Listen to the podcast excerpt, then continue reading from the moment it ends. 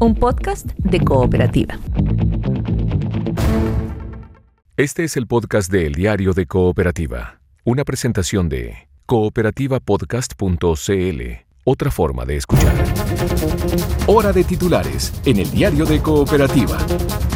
En el bosque, un fatal portonazo anoche, hombre de 73 años murió atropellado por los delincuentes cuando huían con su vehículo, sus hijas también resultaron lesionadas, el auto apareció quemado, no hay detenidos. Mesa público-privada evalúa impacto exportador del coronavirus, aumenta cifra de muertos en China, incluyendo al médico que alertó sobre la enfermedad. Autoridades del trabajo rectifican, informan de un alza de 180% en los despidos por necesidades de la empresa durante el mes de enero. La moneda cambia el tono y pide que la coordinación política parta por casa ante diálogo del presidente de RN con la ex concertación molestia en Chile Vamos. Nueva denuncia de presunta golpiza policial, esto en Puente Alto. La Corte de Apelaciones en paralelo confirmó cautelares para el carabinero que atropelló a un hincha ahí en el Monumental. En prisión preventiva quedaron los cinco detenidos sorprendidos con overol y pala en mano cavando un túnel hacia la bóveda de un banco en Concón. Y en el fútbol, el técnico de Colo Colo pide mano dura para enfrentar la violencia en los estadios. ¿ah? La U presenta a Casanova su último refuerzo. La Serena y Cobresal abren esta noche la tercera fecha del torneo nacional de fútbol. Encuéntrate con otra forma de escuchar en cooperativapodcast.cl.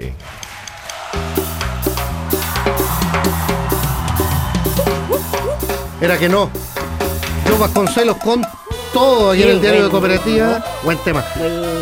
Llega a la mesa de, de reporteros y lo hacemos con la música que va a animar la semana Peña Florina, que parte mañana, ya lo contaba Osvaldo Lizama.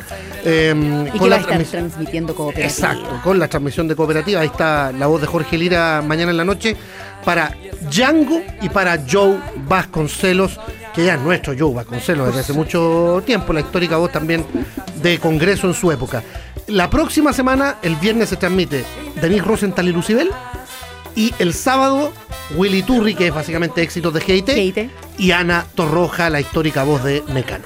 Oye, puras sandías calas, podríamos decir. Yo diría. Y además tiene la gracia este, esta semana Peña Florina de que es gratuita. Entrada liberada. Nada. Eh, hasta algo de lo que va a tener el Festival de Viña a poder ver así de gratis. Oye, sí, los humoristas, Kramer y Paul Vázquez, que van a estar de alguna manera tanteando el terreno, ahí ensayando eh, en público, digamos, parte de lo que van a mostrar seguramente en Viña. Y hay un día en que van a estar, además, las viejas de mierda. Eh, Gloria Benavides, Gloria Muschmayer y Gaby Hernández ahí en el escenario en esta semana Peña. Lo de mañana en la Plaza de Mayoco, lo de la próxima semana que transmite Cooperativa también en el Trapiche, ¿ya? para que todos se vayan informando. Va a haber cobertura en cooperativa.cl. También eh, Camila López, Paula Molina, bienvenidas. Hola, buenos, buenos días. Muy, muy, muy, muy buenos días. a esta mesa de reporteras.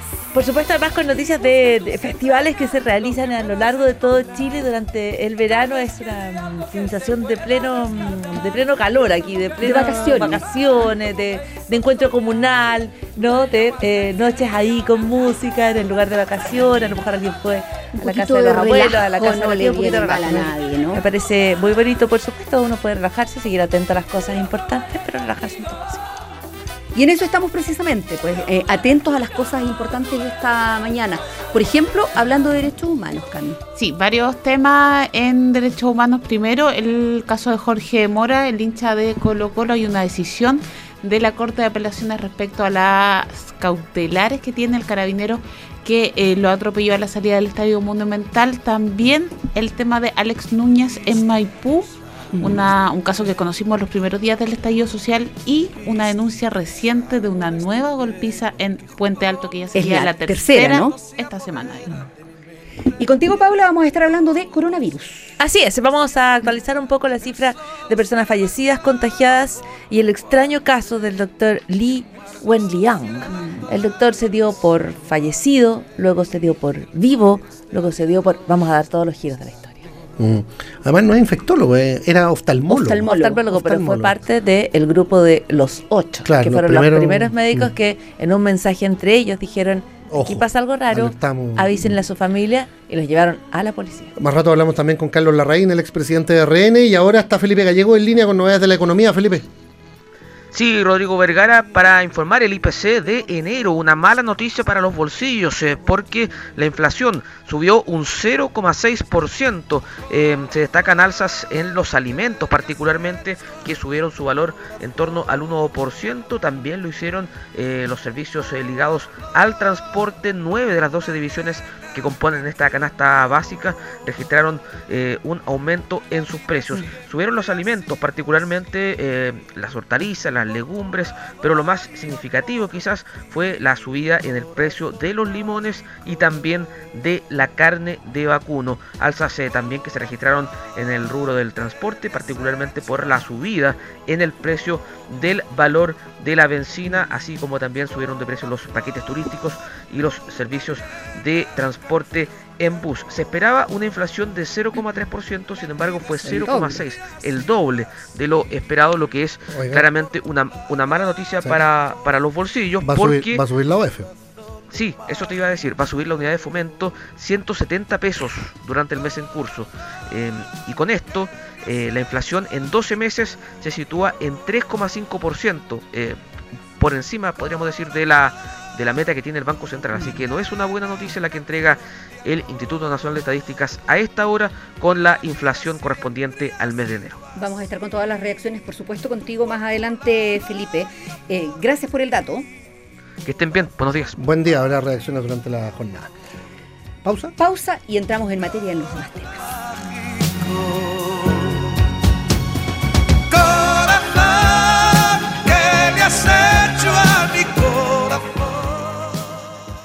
Más noticias en cooperativa.cl y otra forma de escuchar en cooperativapodcast.cl. Esa reportero, ya está mm, Paula Molina, Camila López con nosotros. Camila, eh, partimos contigo, hay varias novedades, eh, algunas eh, con investigaciones todavía en curso, otras ya con algunos fallos de la, de la justicia en casos de abuso policial o de derechos humanos.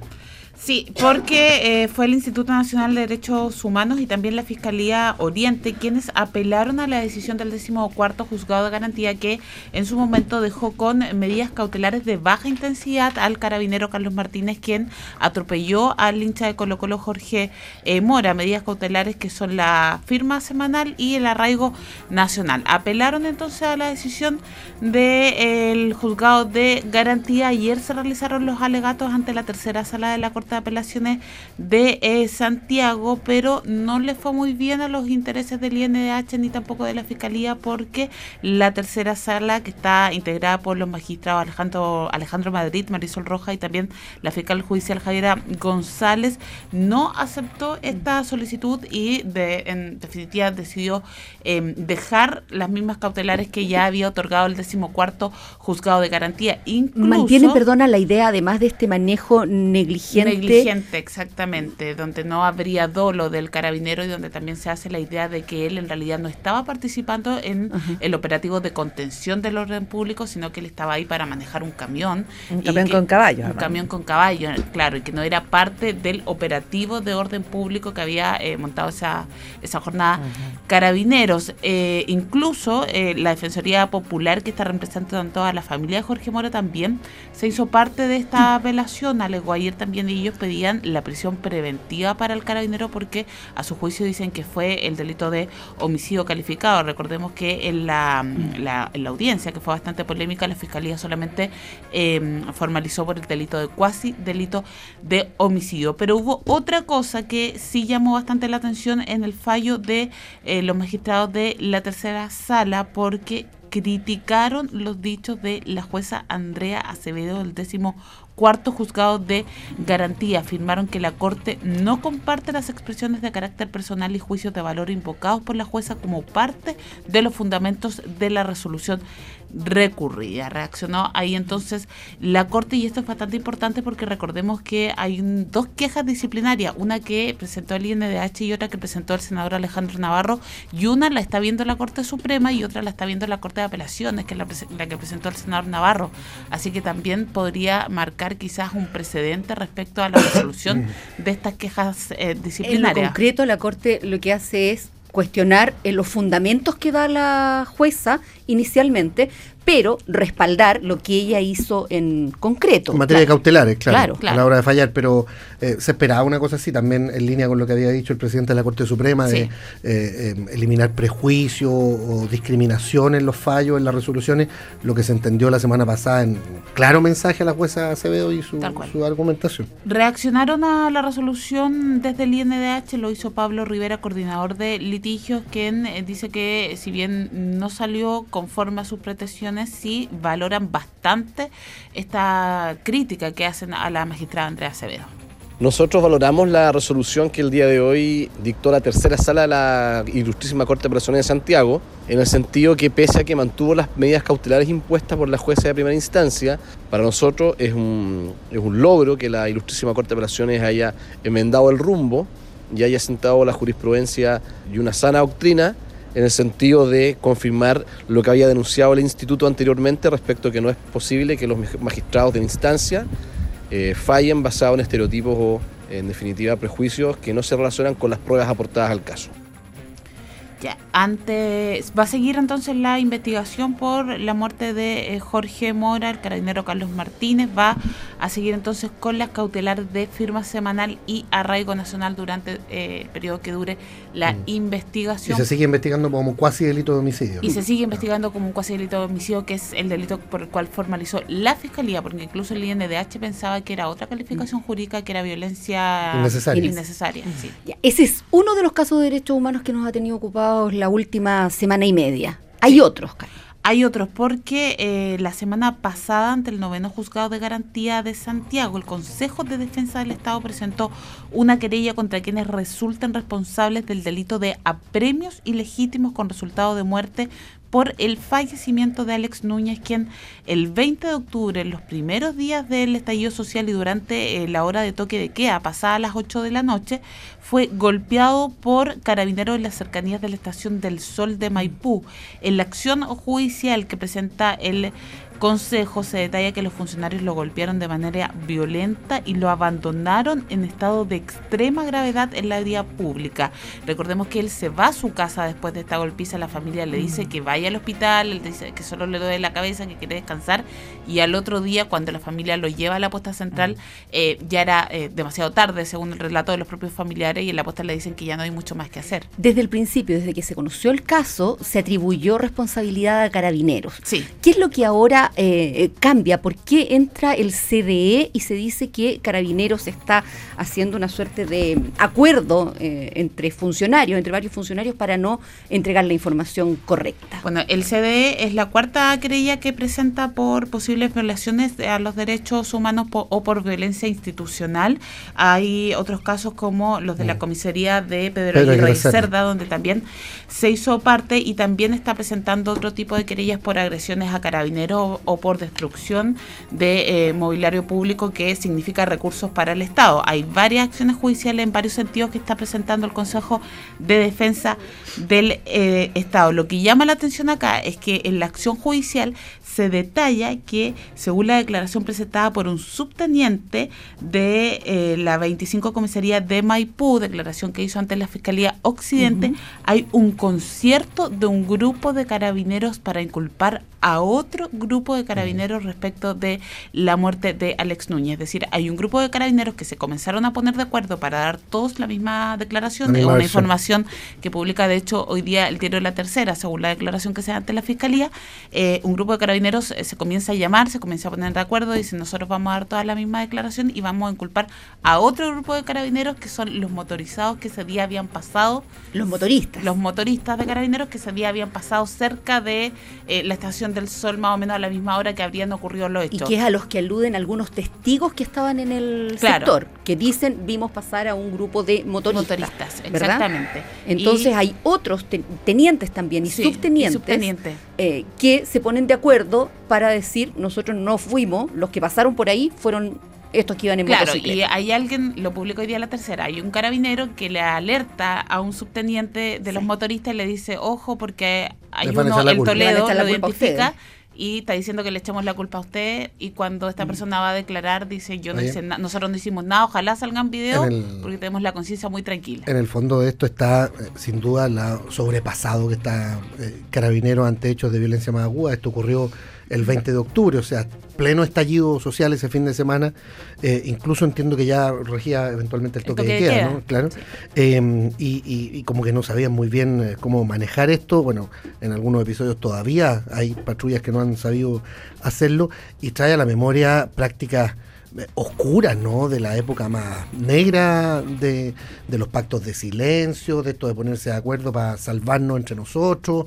Mm, No es muy bonito, ¿no? Es bastante impresentable. O sea, si esto Rodrigo, es verdad. Y yo creo que mm, mm, aún más allá de superados, porque superados o sobrepasados es un es un término que alude a que tú en una situación determinada estás tan eh, eh, tan eh, tan, confu- tan confundido, tan eh, que no logras tomar la mejor decisión, ¿no es cierto?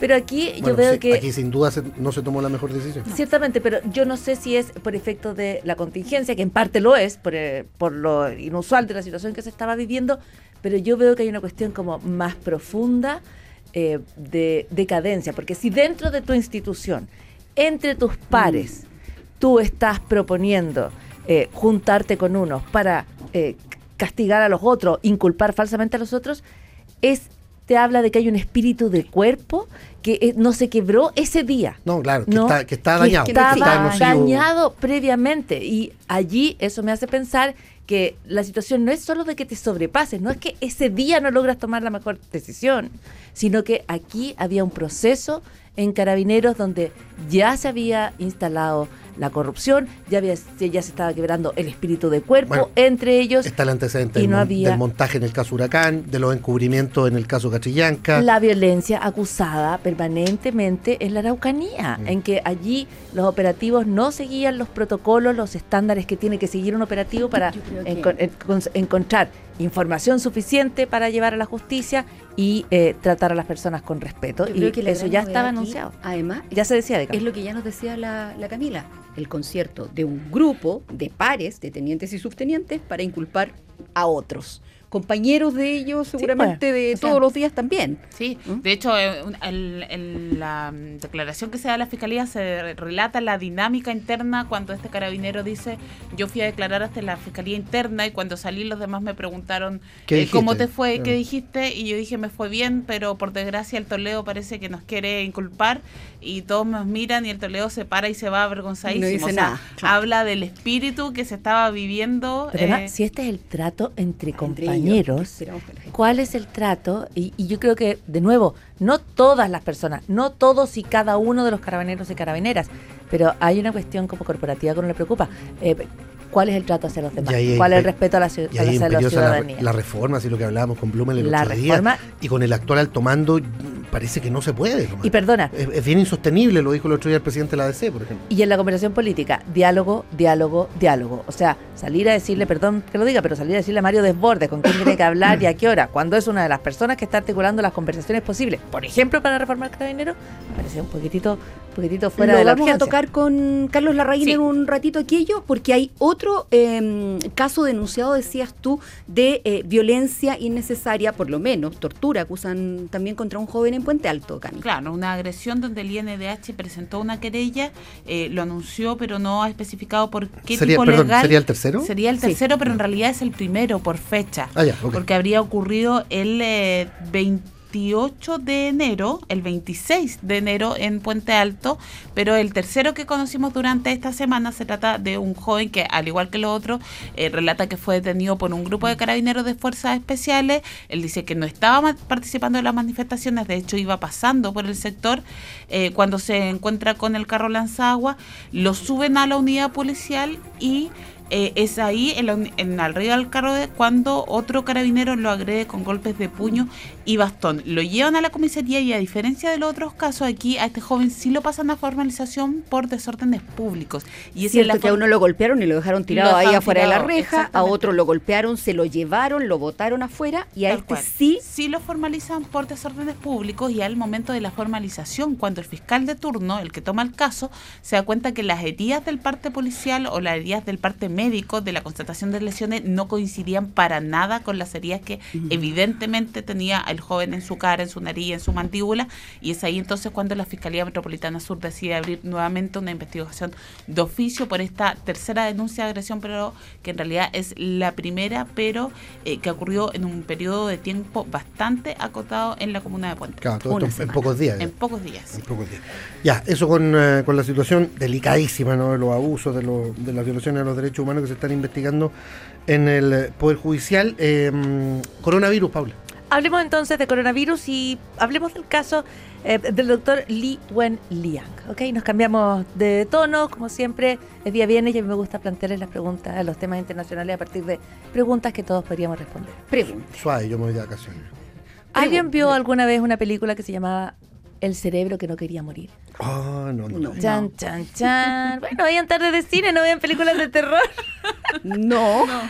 ¿No? Tampoco. No. ¡Wow! Pero es un clásico Paula. del terror. Es un- Oye, parece que yo sí. ¿Viste? Que era, ¿La que era- viste? que era de La- un- sí. una masa como sí, no un cerebro, salían- como una masa. Era un cerebro. Y un le cerebro. salían patas después. Una No, no, no, rara, no, no, a tanto no, pero esa era una buena versión. Ok, ok, ok, ok, no, ya. Bueno, ya que nadie vio la película, solo quería, solo quería decir que aquí estamos.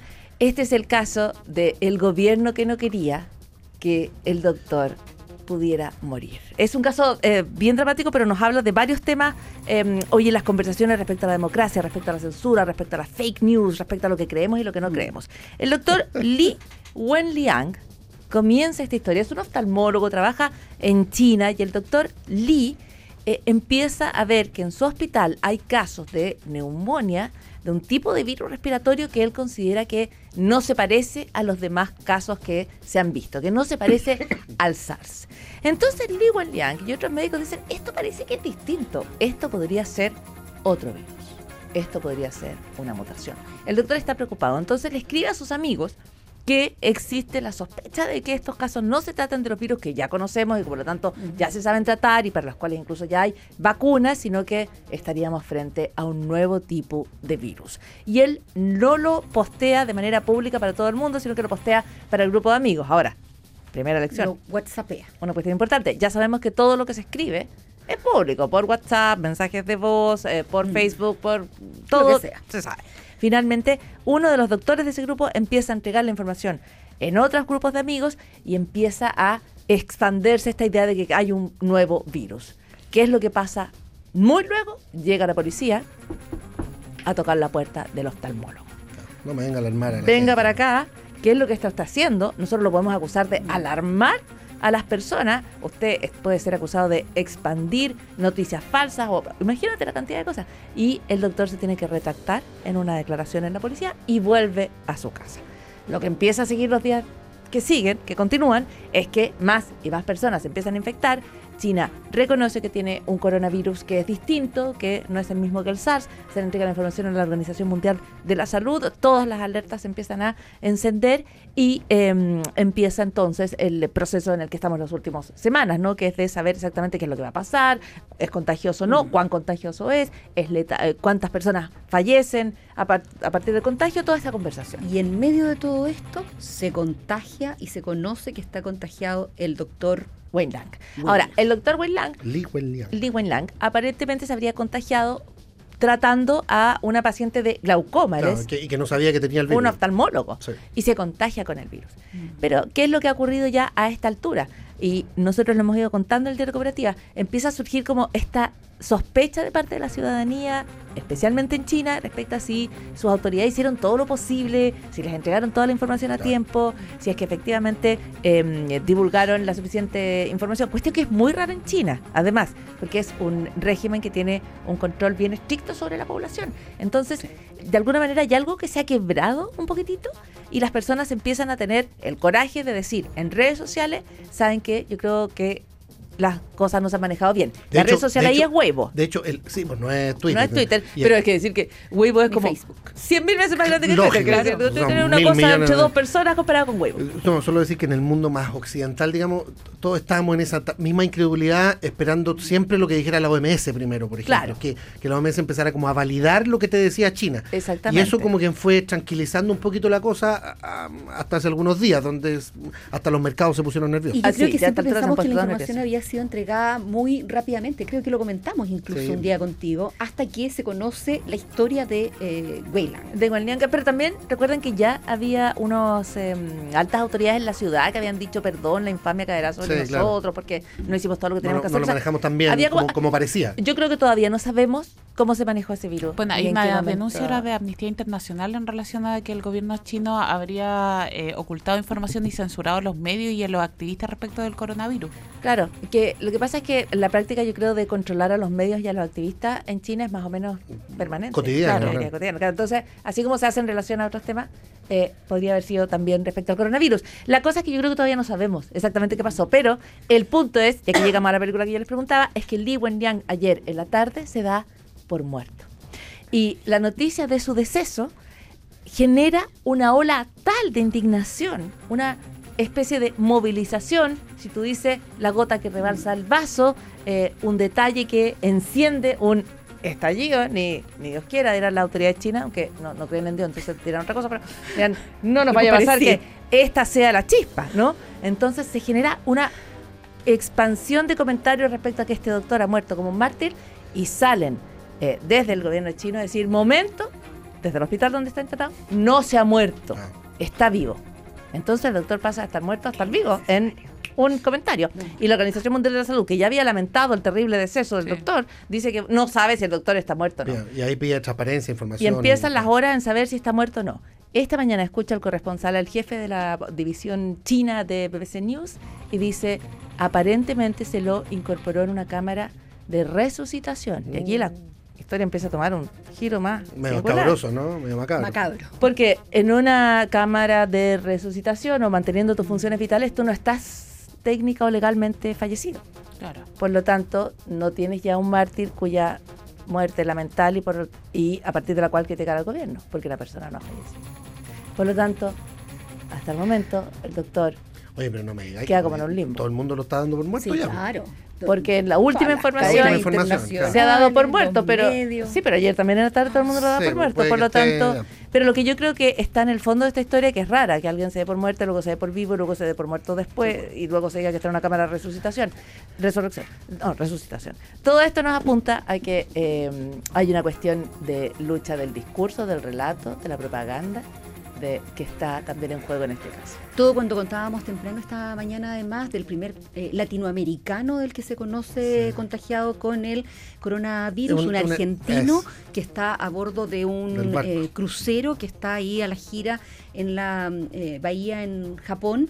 Eh, 3.000 personas a bordo. Y hay que, varios contagiados. eh, son 61 los 60, contagiados en total, los exámenes se los hicieron el martes. El último que se conoce es la situación de este, de este señor, señor argentino. Muy complicados están a bordo del barco. Todos sabemos que los camarotes son chiquititos, no todos tienen ventana, hay camarotes internos. No, pues los a los Depende cuánto los- uno pague en el claro, los crucero. a esa gente se le está dando la posibilidad de subir a cubierta en pequeños grupos una vez al día.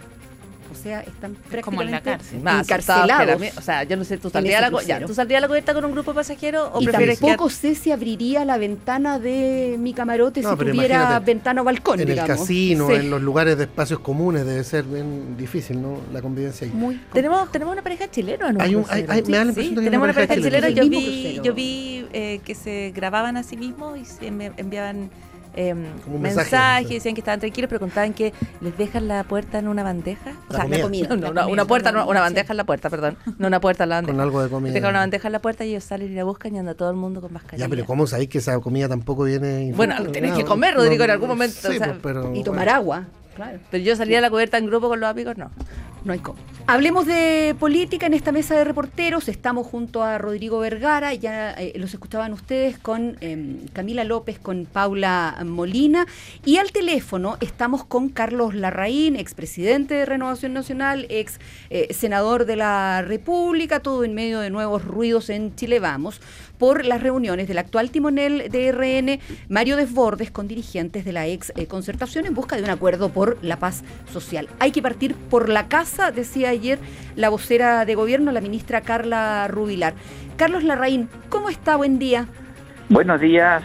¿Cómo está, Carlos? Hola, ¿Qué tal? Buen Hola día. Rodrigo, ¿cómo te va? Bien, bien, gracias. Oiga, eh, lo estaba leyendo. ¿Usted cree que esto de, de desbordes con la ex concertación debilita al gobierno. ¿Por qué? ¿Por qué? ¿Sí? Porque, a ver, yo, yo creo que Mario se puede, el presidente de Renovación Nacional se puede reunir con quien quiera. Eso no lo pongo en duda. Lo, lo que mm, me parece extraño es que no, no, no, no esté claro que el interlocutor, en este caso los partidos de la concertación, y me parece haber visto uno más del Frente Amplio, bueno, eh, estén apostando por la, la tranquilidad. O sea, hay que hacer un esfuerzo por mm, recuperar un poco de estabilidad en el país. Eso yo creo que moros y cristianos estamos de acuerdo en eso. Entonces, para recuperar la estabilidad, hay que hablar con la gente que se juega por la estabilidad. Y, yo desgraciadamente he visto, a pesar de que yo he sido requiete, aperturista y, y- y conversé con la democracia cristiana en infinitos asuntos cuando fui presidente del partido, para reclutar fuerzas para sustentar el sistema, ¿no? Bueno, desgraciadamente desde la, la oposición no ha habido muchas señas de, de deseo de apaciguar el ambiente. Eh, una cosa es hablar de, de la agenda socioeconómica y otra cosa es saber cuál es la, la agenda socioeconómica, porque resulta ser de que va variando día por día. Pero ¿y si no se conversa con el que está en una posición distinta, ¿cómo se llega a acuerdos, Carlos Larraín? Bueno, evidentemente, si no hay conversación no hay acuerdo ninguno, pero Entonces- resulta ser, sí, está muy bien, pero ¿qué signo? Yo, yo converso con usted porque somos los dos educados, ¿no? Y tenemos un vocabulario común y usamos más o menos el mismo número de palabras, ¿no? Pero resulta ser que si desde el otro lado los sectores más tranquilos, más moderados, que ayudaron mucho en la transición, que hicieron crecer la economía de la mano con el maldito mercado, digámoslo, ¿no? 24 años de los 30 durante la transición fueron de, la izquierda. Bueno, esas fuerzas que se mostraron tranquilinas y más mansas, hoy día se están encrespando y poniendo más bravas. Yo vi una escena que me, dio mucha lástima, cuando se acercó el diputado Boric a felicitar a don José Miguel Insulza, ex secretario general de la OEA, cuando votó a favor de la acusación del ministro Chávez. Entonces, Perdón, ¿dónde pero en está esta el ánimo? conversación no está el Frente Amplio, Carlos Larraín. Está el PS, la DC, el PPD, el Partido Radical. La ex Pero concertación. yo no sé dónde está Boric ahora. ¿Tú- ¿Usted sabe En el dónde está Frente Boric? No, pero ¿está o no está? Porque la verdad es que un día está y otro No, en día no esta, está. en, e- porque- en esta conversación no participó, pero el, el punto, el punto, Carlos Larraín, es que eh, la- el acercamiento que hace Desborde ahora, uno lo ve hacia la ex concertación, precisamente hacia esos sectores, entre comillas, más eh, moderados que, que dice usted, pero usted no los ve tan moderados hoy día. No, pues no los veo tan Ah. moderados y veo que la famosa agenda social de la cual yo fui archipartidario, yo fui partidario que el Estado de Chile entrara casi en insolvencia, créemelo. ¿ah? Pero resulta ser que la agenda social, si yo leo algunos voceros que no sé exactamente dónde están, por ejemplo, el señor Luis Mesina mandó una carta al Mercurio hace tres días en que nos hablaba de que no se trata solo de, de las AFP, como llama él al sistema de pensiones. A él lo que le interesa es el sistema de pensiones, no las AFP. Carlos, perdón, Pero pero, no se- pero Luis Mesina tampoco está en esta conversación de Desborde. No- Bueno, pero no es de derecha, ¿o sí? sí, pero tampoco forma parte de la concertación o de esos partidos. Bueno, yo no sé, yo, tú sabes dónde está, por eso te dije, está mucho más a la izquierda, por lo que uno sabe. digamos. Pero hasta donde uno sabe, ¿no? Entonces yo no sé si estaba o no representado por el grupo que concurre a esa reunión. No, yo solo estoy diciendo, Rodrigo, que todo lo que se haga por estabilizar el cuadro es útil. Exactamente. es que- Eh, disculpe, muy buenos días, habla Paula Molina, pero en la lógica de estabilizar el cuadro, uno eh, lo sabe respecto a lo que pasa en el propio hogar, en un país, en cualquier lugar. Lo primero es empezar a conversar. Eh, y usted está, si yo lo entiendo bien, quizás no, pero usted está criticando el hecho que- de que se haya ido a conversar, de que se dialogue, y eso parece muy No, extraño, no, sobre todo cuando las personas con las cuales se dialoga eh, no están, eh, no son las personas que usted ha, ha- ha enunciado, digamos. No, no me haga decir lo que no he dicho. Por eso Yo le no decía que si lo entendía bien. Explíqueme, ¿usted cree que no debería haber desbordes dialogado Yo con la ex yo concertación? encantado lo explico si es que me, me deja hablar. Ya. ¿Ah? Eh, por supuesto que estoy por la conversación y el diálogo y, y creo que es utilísimo. He ido a N programas de televisión, voy a, tomo el llamado a la cooperativa precisamente para, que nos expliquemos unos con otros. Pero hay que buscar un auditorio con el cual se tenga un, eh, set de, de ideas mínimo y, y- compartido. Entonces, cuando yo veo que la, la propia oposición de A a Z echa abajo a, a los ministros, eh, formula acusaciones contra el intendente, eh, bloquea el aumento de la cotización para la mejora de las pensiones, estamos hablando de las pensiones, ¿no? Eh, cuando se, se lleva a, al, propio presidente de la República ante un penal, in- eh, el Tribunal Penal Internacional. Bueno, no veo afán eh, de, de de- de concordia. Eh, Eso es lo que yo digo. Repito, se puede hablar con medio mundo, pero tenemos que tener un vocabulario común. Oiga, Y hoy por hoy el tema de la estabilidad y de la paz social, efectivamente, es muy importante. Y esto, eh, eh, ya, ok, uno entiende su crítica al- al- a la vereda del frente, digamos, pero en el caso de Desborde, eh, usted ha dicho que esto, y y le insisto, debilita al gobierno, lo debilita porque hace ver que sus reformas o los avances eh, hasta ahora sociales no son suficientes. Yo tengo que entender eso. Si me junto con la oposición para hablar de, de la, de la agenda socioeconómica, será porque se juzga que la agenda socioeconómica es insuficiente. Entonces ahí me vuelve a penar la postura que encarna el señor Messina, cualquiera sea el- la, etiqueta que porte, ¿no? O sea, te- te- tenemos el fondo de pensiones, tenemos la constitución, tenemos la asamblea constituyente, tenemos las aguas y tenemos la minería. Entonces, bueno, así no vamos a lograr nunca una agenda social eficaz como la que se está procurando. Pensiones, salario mínimo, tarifas de servicios básicos. Hay que concentrarse en eso y, repito, tratar de tranquilizar las aguas. Eso es todo lo que yo comenté ayer espontáneamente, Sí. por lo demás, ¿no? Carlos Larraín, ¿y cómo se tranquilizan las aguas eh, eh, si se critica la conversación con el que está al frente? Bueno, yo, yo creo que se puede tranquilizar las aguas reforzando al gobierno. Yo no soy devoto de este gobierno, ¿eh? te prevengo, pero creo que el gobierno juega un papel importante en, repito el slogan ¿sí? de esta conversación, estabilizar el cuadro.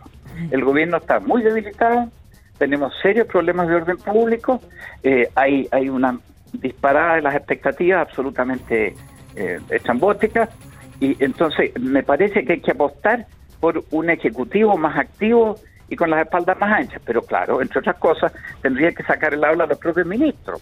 Carlos O sea, Larraín, eh, una de las ministras No que depende de saca- Mario Desborda en la estabilidad del gobierno. Ya, ya. a ver, eh, una de las ministras que saca la voz ayer es eh, Carla Rubilar, dice el diálogo tiene que partir por casa y después acercarse a la oposición. Eh, pero ya cuando uno tiene que decir que el diálogo tiene que partir por casa, es porque en la casa no está funcionando el diálogo, o no es así. No es que No, yo- eh, después de, en parte sale a conversar con los ex, eh, con los presidentes de la ex concertación, con Heraldo Muñoz, Fuad Chaín, Carlos Maldonado y Álvaro Lizalde, eh, en parte porque a lo mejor el diálogo en casa no está tan fluido. ¿Cómo está el diálogo en la coalición? Oye, ahí me pilla porque yo no estoy en, en la primera fila de la política. Yo veo la cosa desde fuera. Hay síntomas de que efectivamente las relaciones no están muy buenas. Entonces, precisamente, hay que tratar de usar mucha mucha miel ¿ah? y, y- y menos vinagre, eh, mucha azúcar y menos limón, para que el gobierno parezca como más más más anchito de espalda, ¿no? que está tanto flaco, digámoslo, ¿no? Entonces, hay que trabajar en esa dirección. Ese creo yo es el principal eh, esfuerzo que hay que hacer ahora, porque según los anuncios de, de- de- que vienen del otro lado, el mes de marzo va a ser muy activo, por decirlo eufemísticamente, ¿no? ¿Cómo se enfrenta marzo? Hay que reclutar fuerzas para que marzo, el, lado negro de marzo que se está anunciando, no ocurra o, si ocurre sea atenuado. Y eso, eso pasa por tener un gobierno central más activo, más empoderado, con unos ministros más a cargo. Que a, a veces parecen ministros fantasmas. ¿m? Oiga, O Carlos sea, Larraín, no nos sacan el aula. en esa medida, ¿usted cree que es la moneda la que tendría que eh, tener estas conversaciones con la ex concertación o con la oposición o tampoco? No, yo creo que la, la moneda primero tiene que poner de acuerdo a sus propios apoyadores, a, lo que, a los que sustentan al gobierno. Entonces, cuando se llegan a posiciones comunes y se han tomado varias, entonces se puede hablar, por supuesto, con los sectores de, de la oposición que estén dispuestos a conversar. Ya se ha hecho. Y de ahí salió el acuerdo del 15 de noviembre y a raíz del famoso acuerdo del 15 de noviembre se avanzó en muchas eh, en muchas iniciativas valiosas. En ¿no? el acuerdo del 15 de noviembre no tuvo que ver la moneda en todo caso. De hecho, ellos dejaron muy claro que no eran parte del acuerdo, lo valoraron, dijeron que era un acuerdo eh, a nivel parlamentario, ¿se acuerda? Bueno, yo estoy muy, yo estoy, yo debo estar muy informado, pero yo tengo muy mal informado, pero yo tengo la impresión que el ejecutivo sí estuvo muy presente el 15 de noviembre. O sea, responde al llamado del presidente, de hecho. Oiga, eh, Carlos, eh, ¿y a qué responde esta jugada de desborde, cree usted? ¿A la agenda, a una agenda propia, a una eventual futura aventura presidencial? ¿Cómo lo ve? No, yo, yo no, esa parte no la suscribo, yo no creo que Mario esté llevando agua a su molino, yo creo que él está queriendo ayudar, pero en el proceso de querer ayudar se puede, se puede refinar un poco la, la, movida, digamos. Quizás no anunciarla tanto. Hablemos con todo este equipo que está al frente y, vamos, llevemos una lista de compras y vamos haciendo unos tics, así como cuando uno va al almacén y compra el pan, la leche y el azúcar, y, vamos descartando temas. Y no hace falta ponerle las banderillas a los que están tratando de, trabajar. O sea, la ministra Saldívar se ha, se ha despepitado tratando de abordar, el tema de las pensiones, ¿no? Pero llega a la, a la Cámara el proyecto y se rechaza el aumento de la cotización, por Rodrigo. Es, como el mundo patas para arriba. Y mientras tanto, ustedes lo, invocaban recién, se toma nota que en el mes de enero hubo 132 mil despidos y no 37 mil, como un angelito informó. ¿ah? O sea, e, esto afecta también a los medios, la, publicidad disminuye. O sea, la economía está requete apretada. Entonces, hay que concentrarse en lo que ya se ha conseguido, ver cómo se financia y no seguir ampliando las exigencias. Ese es el punto de vista mío, pero no creo que Mario esté jugando por, por, la, por la libre, no. Fue una reunión que yo creo no debió cacarearse tanto. Y, y, tampoco que se haya querido tapar el ruido interno en RN con esto, considerando el, el, apruebo por un lado y el rechazo por otro de cara a abril. Eso no lo creo, no, no creo para nada, al contrario, el ruido parece que aumentó. Así que esa, parte no resultó. Mm. Es Carlos Larraín, ex presidente de Renovación Nacional, ex eh, senador de la República, conversando con el diario de Cooperativa. Eh, muchas gracias, ¿ah? que tenga un buen día. A ustedes, pues que les vaya muy bien. Adiós. Hasta luego, buen día.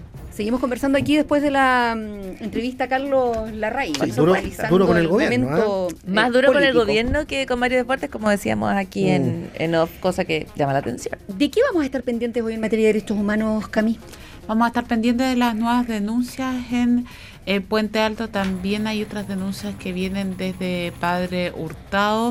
Eh, como ya lo decíamos más temprano, es la tercera denuncia en Puente Alto, pero aparentemente también habrían otros casos que denuncian de eh, casos de violencia policial. Hay agenda del intendente metropolitano hoy día también, ¿ah? en terreno, eh, Felipe Guevara considerando que hoy día es viernes y eventualmente una nueva jornada de manifestaciones, eh, sobre todo pensando en lo del copamiento ahí en la Plaza Italia.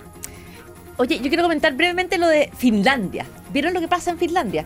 Hay permiso parental de 14 meses. Todo pasa en Finlandia. Y va a ser para hombres y para mujeres. Y los hombres y las mujeres van a poder eh, entregarles sus días, pero en una cantidad limitada. O sea, obligatoriamente los hombres tienen necesariamente va a haber varias semanas en las cuales los hombres se van a quedar con los y las recién nacidas y al revés. ¿14 meses o 14, semanas? Meses? 14 tiene tiempo, deja, deja, déjame confirmar bien porque realmente a uno le llama la atención, pero por otro lado, como dice Rodrigo, los, es más de un año. Los finlandeses es un montón de tiempo, es un montón de tiempo. Aquí ya estamos, aquí ya estamos, con los 5 meses, y meses, 6 meses, Y de eso uno aprovecha los niños chiquititos, solos con ellos, mm, apenas un par de semanas. Eh, exactamente, y los papás se pierden eso y se pierden además la oportunidad de hacer una colaboración seria, firme, sobre todo cuando la mujer viene del embarazo. Porque aquí es una posibilidad que los hombres se tomen eh, parte del permiso parental, pero a cambio la mujer tiene que volver a trabajar. Y eso es lo que no se ha conseguido todavía. Perdón, 164 días, 6 meses y medio. Y solo van a poder transferir 69 días eh, al otro progenitor. Pero en lo concreto, hombres y mujeres se van a hacer cargo de los recién nacidos. Es me parece. Es rica esa pega. Bonita, es preciosa. Es cansadora, eso no la idealicemos, es súper, no, es terrible cansadora. cansadora. En no dormir, en no, comer. O sea, el que va a tener hijos pronto, aproveche de dormir al tiro. Ya, y prepárese. Llegamos hasta aquí con esta mesa de reporteros parental, madres y padres que saben de lo que están hablando, porque voy a decir que Rodrigo Vergara se hace cargo efectivamente de sus hijos. Como debe ser. Yo, me acuerdo. Mira, sí, pero no es, como debe ser, pero no es lo usual. Pero no Quiero decir una cosa más, Rodrigo Vergara es la única persona que sí había visto el cerebro que no quería morir. Y además se va de vacaciones. Ya, nos vamos. Camila López, em, Paula Molina, hasta el Gracias por haber participado con nosotros. Chao, buenos días. Resumen de noticias en el diario de Cooperativa. Hombre de 73 años murió atropellado por los delincuentes que huían en su vehículo. Sus hijas resultaron lesionadas. El auto apareció quemado en la pintana. No hay detenidos. Fue abordado por cinco sujetos quienes descendieron de otro vehículo y violentamente lo intimidaron para quitarle el propio. lograron bajarlo del vehículo, eh, mientras que su esposa y sus dos hijas se dieron cuenta desde el interior del inmueble y acudieron a auxiliarlo. Los sujetos ya habían logrado tomar el control del vehículo de la víctima, atropellando a esta persona y ocasionando lesiones en dos de sus hijas de 28 y 31 años de edad. Mala noticia para el bolsillo esta, la inflación se disparó en enero 0,6%, limones, transporte, la carne también al alza. Autoridades del trabajo además rectificaron e informan de un alza de 180% en los despidos por necesidades de la empresa. Mesa público-privada evalúa impacto exportador del coronavirus. Ya son 636 muertos, más de 31.000 contagiados en China. Quiero hacer un llamado a la calma, a la tranquilidad. La fruta está bajo una muy buena cadena de frío. El gobierno chino está haciendo todo lo posible por controlar el coronavirus. Una vez que vuelva a la normalidad la logística, queremos que va a volver a la normalidad el consumo. Entonces, además hay una promoción de fruta, del consumo de fruta. Así que estamos preocupados, pero esperamos que se reactive una vez que vuelva a la normalidad el tema logístico. La moneda cambió el tono, pide que la coordinación política parta por casa ante el diálogo del presidente de RN con la ex concertación. Hay molestia en Chile Vamos, lo conversamos con el ex presidente de ese partido, Carlos Larrey. El presidente de Renovación Nacional se puede reunir con quien quiera, eso no lo pongo en duda. Hay que hacer un esfuerzo por recuperar un poco de estabilidad en el país. Yo creo que moros y cristianos estamos de acuerdo en eso. Entonces, para recuperar la estabilidad, hay que hablar con la gente que se juega por la estabilidad. Y, y, yo desgraciadamente he visto desde la oposición, no ha habido muchas señas. Pero en el caso de desborde, eh, usted ha dicho que esto debilita al gobierno. Yo tengo que entender eso. Si me junto con la oposición para hablar de la agenda socioeconómica, será porque se juzga que la agenda socioeconómica es insuficiente. ¿Usted cree que es la moneda la que tendría que eh, tener estas conversaciones? La moneda primero tiene que poner de acuerdo a sus propios apoyadores. Nueva denuncia de presunta golpiza policial en Puente Alto. Corte de apelaciones confirma cautelares del carabinero que atropelló a Inche en el Monumental. Nosotros valoramos la resolución que dictó la tercera sala de la Ilustrísima Corte de Operaciones de Santiago, en el sentido que pese a que mantuvo las medidas cautelares impuestas por la jueza de primera instancia, para nosotros es un logro que la Ilustrísima Corte de Operaciones haya enmendado el rumbo, en el sentido de confirmar lo que había denunciado el instituto anteriormente respecto a que no es posible que los magistrados de instancia fallen basado en estereotipos que no se relacionan con las pruebas aportadas al caso. Y en el fútbol, Cobresal y La Serena abren una nueva fecha del torneo. La U presenta su último refuerzo. El técnico de Colo Colo pidió mano dura para enfrentar la violencia en los estadios. Aquí termina el podcast de El Diario de Cooperativa. Lo escuchas en vivo de lunes a viernes desde las 6 de la mañana y todos los días en cooperativapodcast.cl.